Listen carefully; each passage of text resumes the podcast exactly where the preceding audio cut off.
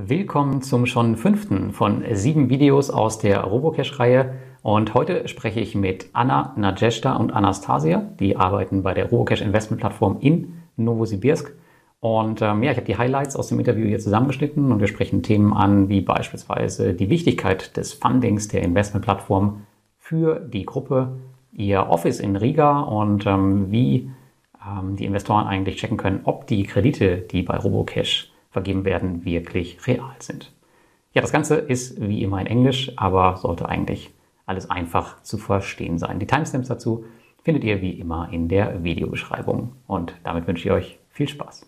I'm the Public and Investors Relations uh, Specialist at Robocash.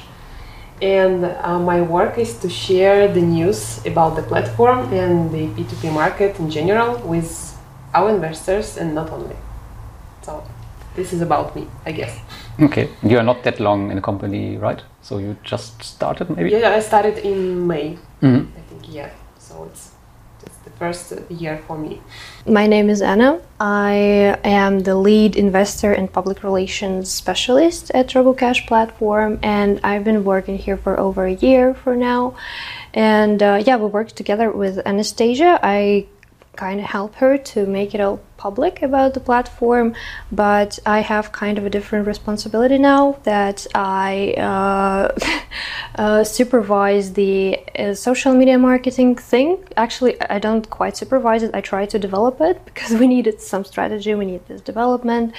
Um, yeah, and we also participate in development of the platform as a whole, some uh, you know special offers, features and uh, we collect the feedback of bloggers, investors, everyone, the competitors as well from the market, and try to implement the best things to the platform. Okay. Yeah. Okay, what about you? I'm Nadezhda. I'm a product owner of the platform, and we develop uh, other features for our investors with my development team. Uh, maybe do you want more about me? um, yes, more about the work of a product owner. That would be great. Um, uh, we found some features which are more interesting for our investors. Uh, we work to improve our service. Now we are working on uh, developing the uh, on designing uh, investors profile uh, to do it more user friendly and informative. We add some charts and something else which help our investors. Okay. And why we are here in Novosibirsk? Because, um, as I learned, a lot of people are um, working in Kemerovo. Mm. Um, technically, uh, the platform was born in Novosibirsk. Uh, initially, the group's history started in Kemerovo, but Novosibirsk is a city with uh, big uh, potential in terms of technical development mm-hmm. because there are many universities that educated IT specialists uh, the group's idea is to develop uh, all software in house, so we need strong developers and IT specialists uh, here. Uh, and also, it's good infrastructure for uh, business operations. Also, it is the third biggest city in Russia with over 1.6 million people.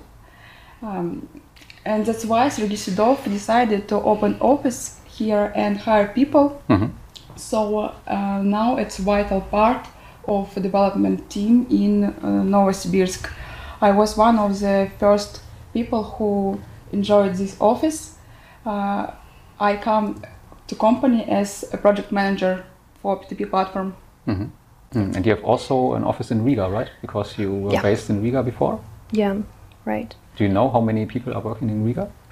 Do you know how many? Because I'm not sure. Mm. Riga. We have a big risk team in mm. Riga. I think it's uh, maybe 12 people okay. or more. But they are working not particular in particular for the platform, but for the group, right? Yeah, for the group. Yeah. Mm. Okay. And this building here, where we are now, this is our. This is not just for RoboCash. So we are in the 11th floor. Um, yeah. Is um, you rented the whole floor for RoboCash? Yes, it's rented space, mm. so we are growing constantly. However, we, we have a huge building in Kemerovo which officially uh, belongs to the holding. Mm. Do you mean a new one we saw, or? Uh, Yeah, one. The the new one, yes, right? Yeah. Yeah. And I heard yesterday you be- yeah, there's also one here in under construction in Novosibirsk, or we just Oh, talked a yes. little about it. Yes, there is. I've never seen it to be honest, but yes, there is one under construction here. But due to the COVID, we had to, you know, slow down the construction process. So we moved to this office as a um, permanent decision. Permanent is something for for a short amount of time, right? So when this COVID crisis is over, when if it's over, uh, we will carry on constructing and we'll move to that building probably. uh, talking about other platforms, what are the top three P2P platforms for you beside RoboCash? I guess you are well, well informed in the industry, so you will probably take a look at the others. What would you say? What are the most um, important competitors for you, or yeah, top three platforms? If you want to comment on them. yeah. I think that we can uh, just say that we monitor and, of course, we know the best practices uh, from the big markets peers. And uh, basically, I think those that are well known, those well known platforms, uh, because uh, the uh, industry, industry uh, is not so huge in terms of uh, players. Mhm. So let's let's keep it like that. Yeah, wouldn't want to say names. He who must not be named. But they are not uh, only competitors on a platform level, but also as a loan originator, because I heard um, last week that you have also a new competitor in the Philippines, for example. I think Via Invest will start there also a loan business funded by the investors. So um, there are more competitors in different levels. Yeah, uh, of course, we do have competitors here in Russia that, well, say there are loan originators in Russia that place loans on uh, Mintos, say, for instance. And uh, yeah, so we just keep this competition healthy and uh, it's not bad. I mean, any con- competition is great for, well, it's good uh, for a healthy market. So we just, yeah, we just work to be one of the best competitors. and Mm, not making more ambitious plans sure. for the future. And what do you think um, changed the mind of the investors? If they say, okay, we can invest maybe more in RoboCash or we can start investment on RoboCash? Um, I especially in that time because uh, everyone was careful uh, about money and yeah Yeah, yeah, it's a, it's a good point, and I think 2019 was also quite was also quite a good year for P2P market in Europe, but then there were some you know uh, bad situations on the market, and then 2020 came and it got even worse. But still, I think P2P uh, loans and P2P investment is quite a good asset uh, with good returns if we compare it to other assets.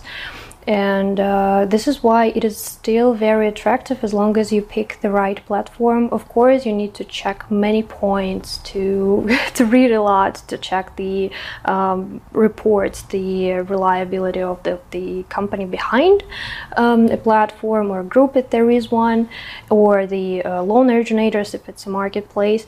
But as it is, I think P2P investment is quite a, a an attractive asset this is why um, yeah we just we were sure that it would happen this way. We just need to do our thing to stay reliable to to fulfill all our obligations never to fail. And uh, yeah like i said it, it worked out. When you said um, you should check the platform before. What would you say what are the one or two main things investors should check for a platform? Or three things maybe Uh, okay, I will try and count. Um, well, I think first of all, it's the platform's history, I'd say. Uh, of course, the longer a platform operates, the more reliable it probably is, especially when it went through the crisis and it's still working well. It is a very important point, which says that probably this platform can be trusted if it if it's been through the 2020 thing and uh, it's still working well. Um, and another thing I think is uh, documentation, reports, and the uh, creditors, loan, loan originators, how real they are, how they are doing. If they, well, first of all, if they publish their reports at all, and then if they are audited and they if they look good. I think these are the two points: the background and the reports, financial reports. Cool. Let's talk. Let's talk about um, your plans for the rest of the year and the next year. Do you have some some roadmap? What are your plans for RoboCash for the Yeah. nearest future? They're huge. Yeah. Such a huge plan. Uh, now we are working on designing the investor's profile. Mhm. Uh, I saw it already. Yeah. yeah, Yeah. yeah, yeah. we will and, uh, redesign this yes. further. uh, and uh, I said about mobile app. Mhm. We plans uh, to launch in maybe in start of the next year. Hmm. Yeah, it's all our plans. And of course, you want to um, raise your investor base. I think. Sure. yeah. talking about these um, scams and, and so on. So a lot of investors are worried about um, if the loans are real. So um, how can they check it on RoboCash if the loans are real? I mean, I think for you it's a strange question, but um, is it possible it is. to check? Uh, well, there is one thing that is very representative here. So um, every month, so there is an internal procedure for it. Every month, our financial debt uh, takes three database. So the clients, the database from the loan originators, and that from the platform, and they kind of match them. So everything must be the same. If there are mismatches, then of course, uh, I think financial debt uh, takes some measures and checks, double checks what happened, but I don't think that hap- happens normally. So every month they uh, match these databases and do the com- compliance thing. Uh, but this is internal, of course, investors cannot check this. Yeah.